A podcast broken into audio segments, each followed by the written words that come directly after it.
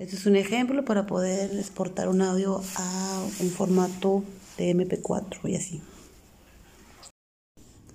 Hola, buenas tardes. Mi nombre es Julisa Mancillas Luján. Soy estudiante de la maestría de Administración con acentuación en Finanzas de la Universidad Ciudadana de Nuevo León.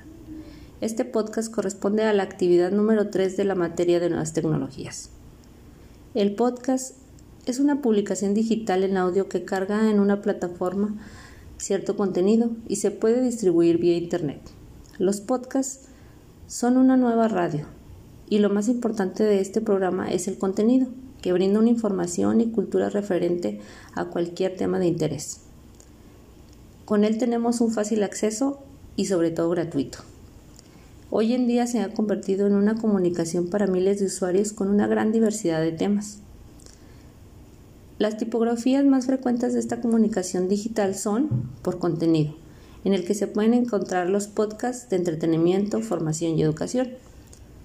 Por técnica, son audios, videos y screencast. Por dinámica podemos encontrar lo que son los monólogos, grupal, entrevistas y debate o también conocidos como mesas de discusión. Uno de los sitios más reconocidos hoy en día es el Spotify, ya que se ha convertido en un sitio de los más populares debido a su gran audiencia global. Además de esto, este podcast me ha servido para tener la oportunidad de mencionar cinco conceptos básicos de la unidad 1 del libro de texto Edición avanzada de documentos. El concepto número uno es el documento. Este está definido como un texto por escrito que se describe con acontecimientos y puede ser planteado en forma escrita o electrónica.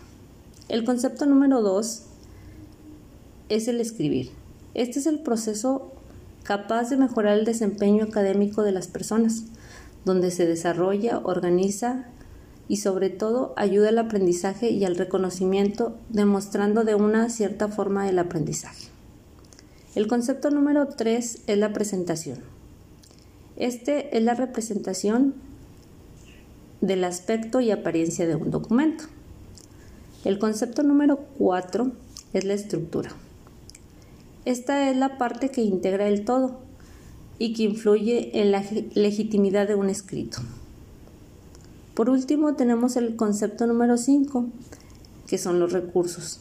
Los recursos son las ideas y los datos relacionados con la información que se desea escribir o fundamentar.